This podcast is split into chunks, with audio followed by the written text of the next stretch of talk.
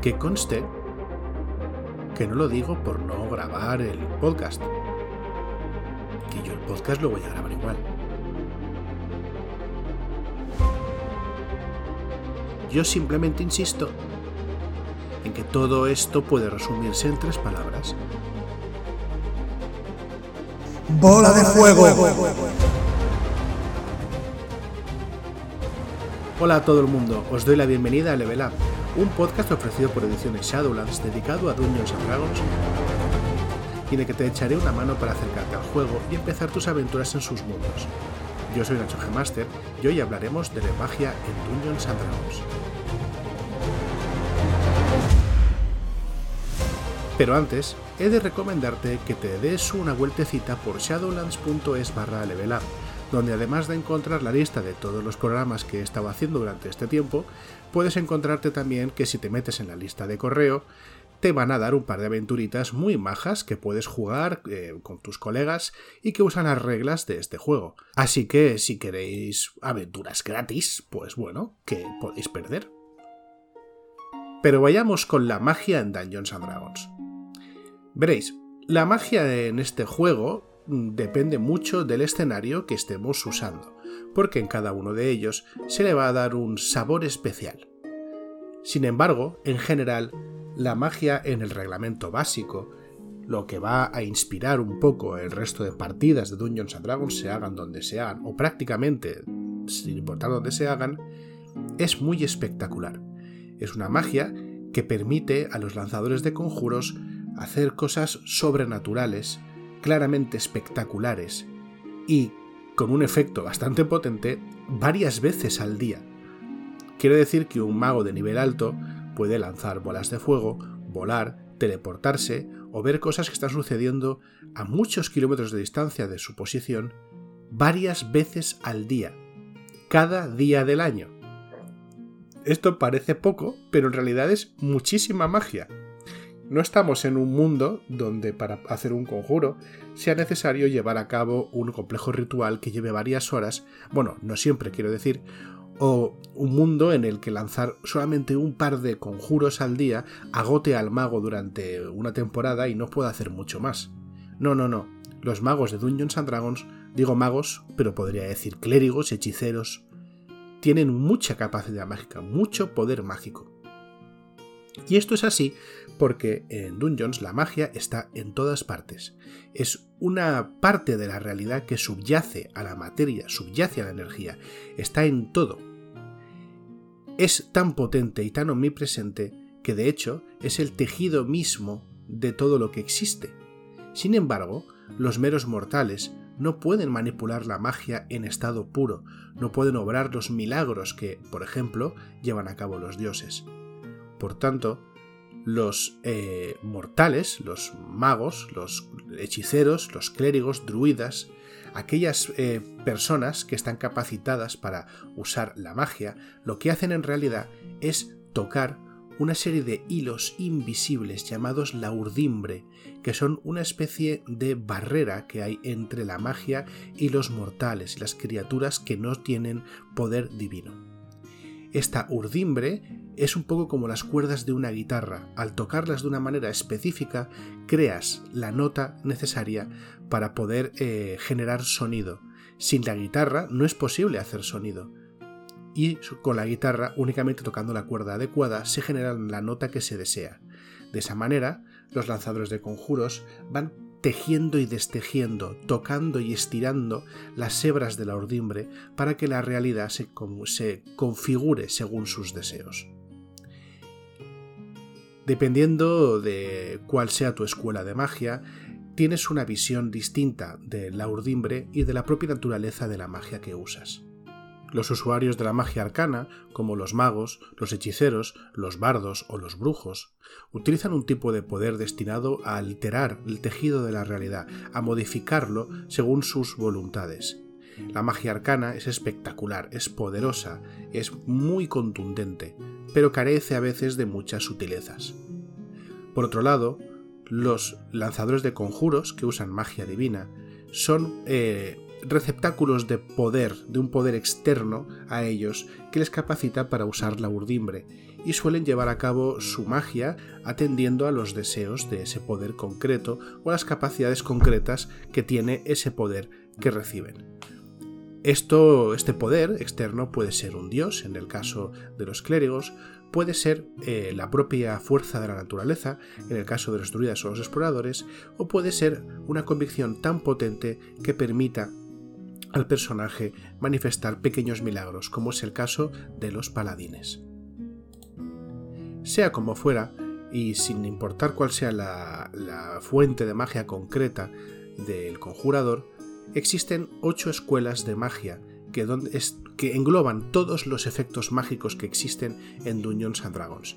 Estas ocho escuelas de magia se estudian como escuelas propiamente dichas por las órdenes arcanistas eh, y son muy importantes en concreto para la clase de mago, pero son una constante y bueno, son algo que existe y de lo que se puede hablar en prácticamente cualquier mundo de Dungeons and Dragons donde exista una, em, un estudio de la magia, por así decirlo. Además, las reglas del juego también se refieren a ellas con cierta frecuencia. Estas ocho escuelas las, las, comentamos, hablamos de ellas durante eh, la clase de mago, pero podemos resumirlas aquí diciendo que son la abjuración, que es la magia que protege, la, magia que destierra, la magia que eh, bueno, pues, eh, anula efectos perniciosos, la adivinación, que es la magia que revela, la magia que permite entender o la magia que permite prever, la conjuración es la magia que transporta, es la magia que invoca y es la magia que crea de la nada. El encantamiento es la magia que afecta a la mente, al comportamiento o a la memoria. La evocación es la magia que manipula energía, fuerza. A veces también eh, incluso fuerzas positivas, como es el caso de las curaciones.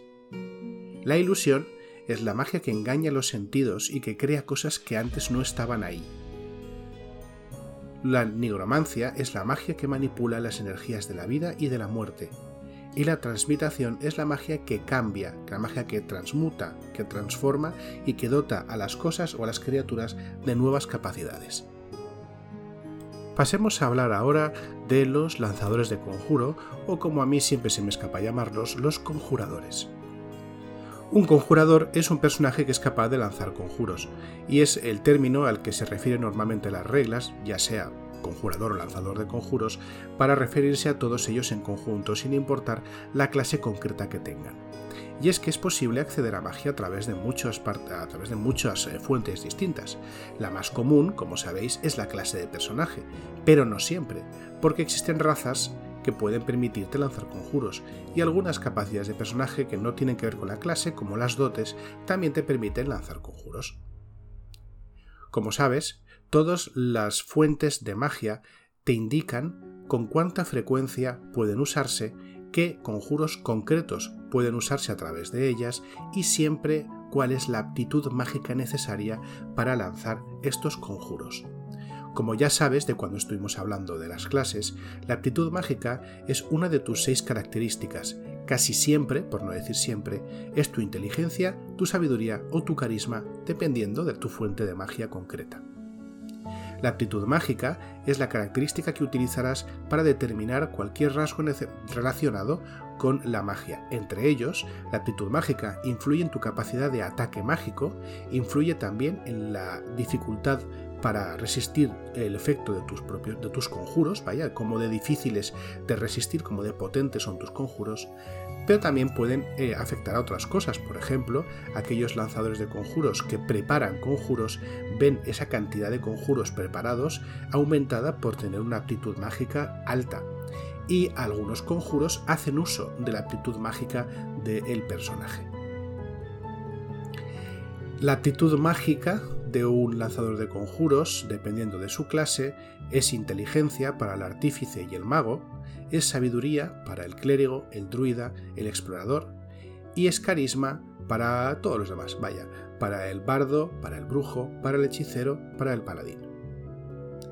Cuando hablamos de magia a la que se accede por una raza o una dote, Se nos indicará en cada caso cuál es la aptitud mágica que se designa para esos efectos mágicos, que no tiene por qué ser la misma que se use para tu clase en caso de que tu clase pueda lanzar conjuros. Pongamos un par de ejemplos. Si recuerdas las, razas de, de personajes de las que hablamos, el alto elfo, que es la subraza más común para la raza elfo, tiene siempre la capacidad de lanzar un cantrip, un truco, un conjuro de nivel 0 de eh, la lista de mago y nos especifica que la inteligencia es la aptitud mágica que se pondrá en juego cuando usemos ese eh, truco. Esto es independiente de que luego el alto elfo sea un brujo. Para sus conjuros de brujo utilizará el carisma, pero para lanzar ese truco en concreto que ha adquirido simplemente por ser un alto elfo, deberá usar la inteligencia. En muchos casos, por ejemplo, si usa el truco luz, pues no será necesario hacer tirada alguna, pero si esté usando, por ejemplo, una saeta de fuego, pues la tirada de ataque de esa saeta de fuego deberá hacerse usando la inteligencia. Cuando se trata de un truco es bastante sencillo, ya que, como veremos más adelante, los trucos, los conjuros de nivel 0, pueden lanzarse tantas veces como el conjurador desee. Pero cuando hablamos de capacidades que te permiten lanzar conjuros de nivel 1 o superior, la capacidad en sí también nos dirá cuántas veces podemos lanzar este conjuro a lo largo de normalmente un día de aventura o entre descansos largos. Eh, la raza de Drow o la raza de los Tifling permiten usar conjuros de nivel 1 o superior cuando el personaje sube de nivel, y nos especifica que se podrán usar una vez entre descansos largos. Hay una dote muy curiosa y bastante, interesante que la usamos, si, si recuerdas, para crear a nuestra queridísima Elsa cuando explicamos cómo hacer un personaje, que es la dote iniciado en la magia. La dote iniciado en la magia nos permite aprender algunos trucos y nos permite también aprender un conjuro de nivel 1 que puede lanzarse una vez entre descansos largos. Para poder escoger esta dote tenemos que escoger también una clase lanzadora de conjuros. Y estos tres conjuros, estos dos conjuros de nivel 0 y el conjuro de nivel 1, deben salir de esa lista concreta. Y se designa como aptitud mágica aquella eh, actitud mágica que tenga la clase de cuya lista estamos escogiendo. Por ejemplo, si escogemos iniciado en la magia y eh, cogemos el druida como clase para escoger sus, eh, sus conjuros de, de, su lista, la aptitud mágica para lanzar esos conjuros que nos da iniciado en la magia será sabiduría. Sin embargo, pasa algo distinto cuando eh, la magia nos la concede nuestra clase, ya que nos encontramos con una versión de los poderes mágicos bastante más amplia, bastante más poderosa que estos pequeños pasos en la magia que nos permiten la raza o las dotes. Cuando nos metemos en este tipo de magia superior, de magia mayor, hablamos del rasgo de clase lanzamiento de conjuros o en el caso de los brujos, magia de pacto, porque son raritos. Como he dicho, cada clase nos dice qué aptitud mágica nos va a, gobernar la magia de esta clase. Pero también en la tabla de clase que encontramos en la página inicial de cada una de las clases que nos da el libro, encontramos eh, una progresión de conjuros. Y es que se ponen en conjunción tres niveles distintos, el nivel de personaje, el nivel de conjuro y el nivel de espacio de conjuro. El nivel de personaje es el mismo de siempre, va de 1 a 20 y vas progresando en él conforme vas corriendo aventuras.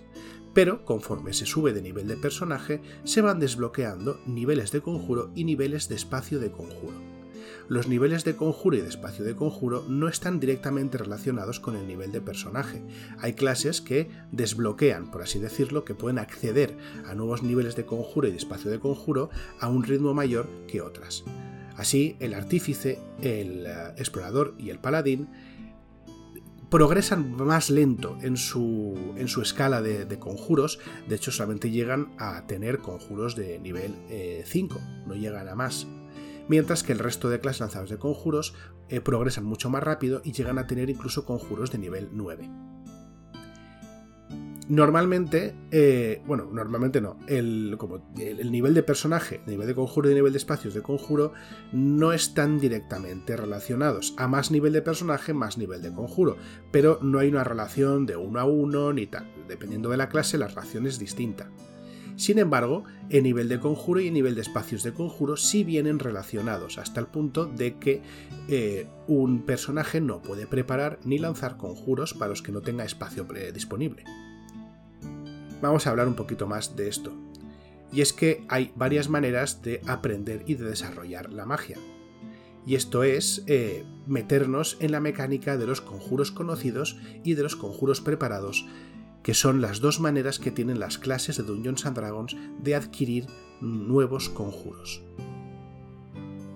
Los conjuros conocidos eh, se tratan de una manera de que el lanzador de conjuros vaya aprendiendo nuevas fórmulas mágicas que añadir a un repertorio que es más bien limitado.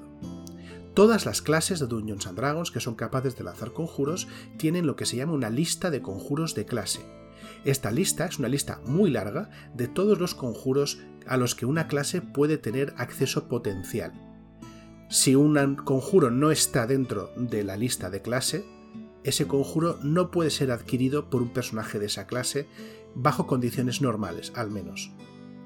Sin embargo, de esta gran lista de conjuros, las clases que usan conjuros conocidos adquieren un subconjunto más pequeño, la tabla de progresión de nivel de la clase nos va diciendo cuántos conjuros conocidos y de qué nivel tiene un personaje en un momento dado. El bardo, el brujo, el explorador y el hechicero tienen conjuros conocidos.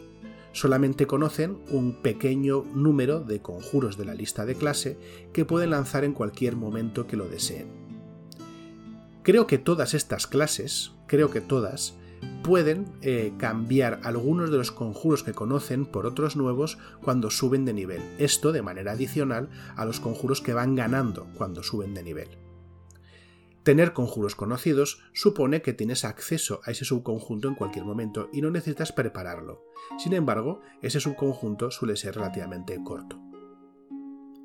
Por otro lado, tenemos a las clases que tienen conjuros preparados, que son el artífice, el eh, clérigo, el druida y el paladín. Los eh, conjuradores que tienen conjuros preparados tienen, igual que los otros, una gran lista de conjuros eh, a la que pueden acceder sin restricción en principio. Pueden escoger cualquier conjuro que hay en esa lista, pero es que lo que es mejor, cada vez que acaben un descanso corto, largo, perdón, un descanso largo, pueden revisar cuáles de esos conjuros concretos quieren tener disponibles para su siguiente día de aventura. Esto es lo que se llama preparar eh, conjuros. De esta gran lista de conjuros de clase, los lanzadores de conjuros que usan conjuros preparados, después de cada descanso largo, escogen qué subconjunto va a estar disponible para ellos, qué conjuros van a preparar, vaya. Estos conjuros preparados eh, tienen un límite, por supuesto. En el caso de, bueno, en la mayoría de las clases, los conjuros preparados son iguales, o el número de conjuros preparados son iguales a el nivel de lanzador del, pero el nivel de clase, vaya, de, este, este el, nivel de la clase que permite el acceso a la magia, más el bonificador de la característica eh, que es, sea la aptitud mágica del personaje. Por ejemplo, un clérigo de nivel 3 que tenga sabiduría 16 puede preparar 6 conjuros, 3 por su nivel de clérigo, más 3 por el bonificador de su sabiduría 16. Estos conjuros que se preparan pueden ser de cualquier nivel que el clérigo sea capaz de lanzar. Los artífices y los paladines, dado que su progresión de, de, magia es más lenta, solamente pueden preparar, después de un descanso largo, tantos conjuros como la mitad de su nivel de clase más su modificador por su aptitud mágica. En el caso de los artífices sería la mitad, tantos conjuros como la mitad de su nivel de artífice, mínimo uno, más su modificador de inteligencia. En el caso del paladín, la mitad de su nivel de paladín más su modificador de carisma. Tanto los lanzadores de conjuros que preparan como los que conocen pueden tener una fuente de conjuros adicionales, normalmente debido por su arquetipo. Los conjuros adicionales se comportan de manera distinta, dependiendo de si se trata de. bueno, dependiendo de la clase, vaya, a la que estamos hablando. Así, por ejemplo, los clérigos tienen conjuros adicionales gracias a su dominio, pero en el caso de los clérigos, estos conjuros adicionales se consideran que siempre están preparados, si el clérigo no necesita prepararlos activamente, y además no cuentan para el máximo de conjuros preparados que el clérigo puede tener. Sin embargo, para otras clases, por ejemplo para el brujo, los conjuros adicionales no se añaden a los que ya conoce el brujo, sino que se añaden a la lista de conjuros de clase, es decir, se añaden a este repertorio tan amplio de conjuros de los cuales el brujo puede escoger conocer un conjuro. Vamos a hablar de un caso particular, que es el mago. El mago combina un poco estas dos maneras de conocer magia. El mago tiene, como todas las clases, una enorme lista, de hecho es la más larga de todas, de conjuros de clase de los cuales puede elegir. Sin embargo, eh, cuando el mago gana nuevos conjuros, escoge de esta lista y los inscribe en su libro de conjuros. El mago tiene un subconjunto, un primer subconjunto de conjuros que son los que están inscritos en su libro de conjuros. Y de ese número de, conjuros que están inscritos en su libro, el mago prepara conjuros, como si fuese un clérigo o si fuese un druida. Esto hace que el mago esté, por una parte, limitado dos veces, por así decirlo, respecto a cuántos conjuros puede, puede, dominar en un momento dado, ya que en primer lugar tiene la mecánica de conjuros conocidos, ¿no? que son los que están en su libro, aunque la verdad es que son muchos más que la de cualquier otra clase que tenga conjuros conocidos, hay, que ser sincero, y como pasa con los conjuros conocidos, no puede inscribir en su libro ningún conjuro que no pueda lanzar. Pero es que además de entre estos conjuros conocidos que están en el libro, debe preparar un subconjunto eh, más pequeño de conjuros eh, para eh, su día de aventura. Esto se compensa de un par de maneras. El primero es que, bueno, que para empezar la lista del mago es enorme, es muy grande. Con lo cual, bueno, pues en realidad mm, no es una mala idea limitar un poco la magia a la que el mago tiene acceso. Además de esto, el mago puede incorporar nuevos conjuros a su libro de conjuros e inscribiéndolos a partir de otro libro o de un pergamino u otra fuente de magia equivalente, con lo cual el mago puede seguir avanzando en su conocimiento mágico incluso fuera de las mecánicas normales de subir de nivel. Y bueno, hay un par de cositas más de las que luego hablaremos. Os preguntaréis probablemente cómo se relacionan niveles de conjuro y espacios de conjuro. Pues es muy sencillo. Los espacios de conjuro son una manera de representar el poder mágico de un lanzador de conjuros. Un espacio de conjuro es energía mágica que está esperando a ser liberada para eh, desatar un efecto mágico. A medida que un lanzador de conjuros sube de nivel, es capaz de acceder a espacios de conjuro de un nivel mayor el nivel de un espacio de conjuro lo que indica es el tamaño máximo de conjuro que puede almacenar a la hora de ser lanzado. Esto quiere decir que un espacio de conjuro de nivel 3 puede albergar un conjuro de nivel 1, 2 o 3, pero no de nivel 4, 5, 6, 7, 8 o 9. Un conjuro, un espacio de conjuro de nivel 9 puede albergar cualquier conjuro del juego, pero, evidentemente, como te estarás imaginando, cuanto más alto es un espacio de conjuro, más escaso es y más tarda el personaje en tener acceso a los mismos. Habrá veces en que usar un espacio de conjuro superior al mínimo necesario sea beneficioso. La mayoría de conjuros de daño ganan más daño o curan más daño si se lanzan con un espacio de conjuro más alto del necesario, pero en otras ocasiones pues no habrá ningún tipo de efecto. Aún así, es bueno saber que si tienes espacios de conjuro eh, de un nivel alto, siempre vas a poder usarlos para lanzar conjuros de nivel bajo eh, si te es necesario, vaya. Existen maneras también de lanzar conjuros sin gastar espacios. Estos son modos en los que el personaje puede canalizar la energía arcana de una manera eficiente para no agotarse en el proceso. Para empezar, sabemos que eh, hay algunas capacidades, como hemos hablado antes, que nos permiten lanzar conjuros sin eh, gastar espacios, debido a que esos conjuros están de una manera innata eh, dentro del personaje. Estos son, por ejemplo, los conjuros que puede lanzar un, un Tiflin o un Drow, ¿vale? gracias a la magia que corre por sus venas. También con la dote iniciado en la magia. Nos dice, puedes lanzar X veces este conjuro con tal y cual. Hay algunas clases que también pueden lanzar ciertos conjuros sin necesidad de gastar espacios. Se me viene a la cabeza, por ejemplo, el bárbaro del camino eh, primordial de los ancestros, de los ancestros no, perdón, del tótem. Eh, el de los ancestros es otro, pero este ese no lanza magia, creo. Pues este, el camino del tótem, eh, que permite celebrar ciertos rituales para poder comunicarse con los espíritus. Esto es un conjuro, pero no usa espacios de conjuro, más que nada porque para empezar la clase pues no los tiene. También el monje de la vía de los cuatro elementos puede usar su ki, su energía interior, para manifestar poderes que son claramente conjuros a todos los efectos, pero se tratan de una manera especial debido al origen que tienen y desde luego no gasta espacios de conjuro, gastan otro tipo de recursos. Además de esto, también tenemos algunas criaturas que, bueno, pues en el bestiario, ¿no? Seres eh, que tienen, son inherentemente mágicos y son capaces de lanzar magia. Y eh, aparte de eso, pues tenemos conjuros concretos ya dentro del lanzamiento de conjuros de las clases de Dungeons and Dragons que no exigen el gasto de conjuro, de espacios de conjuro, perdón, como son los trucos o la magia ritual. Los trucos son el conjuros que es el mago o el, el perdón, el conjurador, me sabe decir mago, claro, magia mago, ¿qué se le va a hacer? El conjurador ha lanzado tantas veces y son tan sencillos y rápidos de lanzar que prácticamente le salen solos y que no tiene que dedicarle más que unos momentos de atención para poder eh, manifestar esa magia. Los trucos son conjuros, también me oiréis de vez en cuando decir cantrips, que es un nombre en, inglés, y bueno, pues la costumbre me puede.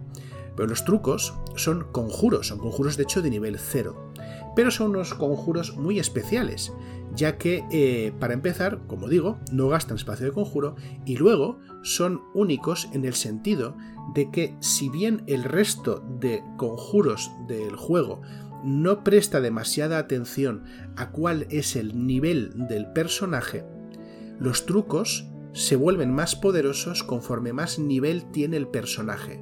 Y este nivel no tiene que ser necesariamente en la misma clase en la que el personaje o gracias a la cual el personaje ganó el truco. Quiero decir que un mago multiclase guerrero sigue ganando poder en sus trucos, incluso aunque gane niveles en guerrero y no en mago.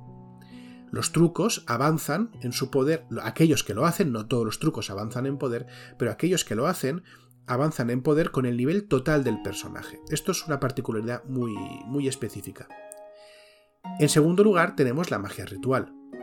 La magia ritual se trata de un tipo de magia al que podemos acceder si nuestra clase gana esta capacidad llamada magia ritual. Si tenemos magia ritual y, hemos, tenemos conocido o hemos preparado un conjuro que tenga la etiqueta ritual, podemos lanzarlo eh, invirtiendo 10 minutos más de nuestro tiempo, pero evitando gastar un espacio de conjuro en el procedimiento. Esta capacidad de magia ritual nos permite acceder, si tenemos un pelín de tiempo, a conjuros bastante útiles y potentes sin necesidad de eh, malgastar o de agotarnos mágicamente, mejor dicho. Los grandes maestros de la magia ritual son los magos, ya que tienen una capacidad que a mí me parece súper chula, que es que un mago no necesita tener preparado un conjuro para poder lanzarlo como magia ritual. Simplemente tiene que estar en su libro de conjuros. Esto quiere decir que un mago puede conocer muchísimos conjuros rituales, pero no preparar ninguno de ellos, dejando la preparación de conjuros para otra magia más inmediata y simplemente confiar en llevar su libro encima para que cuando llegue el momento dedicar 10 minutos y lanzar un ritual directamente desde el libro. Esto les da una versatilidad enorme. Hay que aclarar que estos conjuros que se lanzan sin usar un espacio de conjuro tienen un nivel de conjuro efectivo igual al mínimo necesario para poder ser lanzados con normalidad. Quiero decir que, dado que esta magia no usa espacios de conjuro, tampoco puede ser lanzada a un nivel superior de lo normal, porque la manera de lanzar conjuros a un nivel superior del normal es gastar espacios de conjuro. Si no gasta espacio de conjuro de ningún tipo, pues se lanzan al nivel inicial del conjuro, sea el que sea este. Creo que hemos hecho una buena introducción a lo que es la magia en Dungeons and Dragons y en el capítulo o capítulos siguientes, que aún no sé exactamente cuánto me va a ocupar, vamos a entrar en detalle en las mecánicas y las reglas que se estructuran alrededor de la omnipotencia de obrar magia, de la taumaturgia. Así que os cito aquí la semana que viene.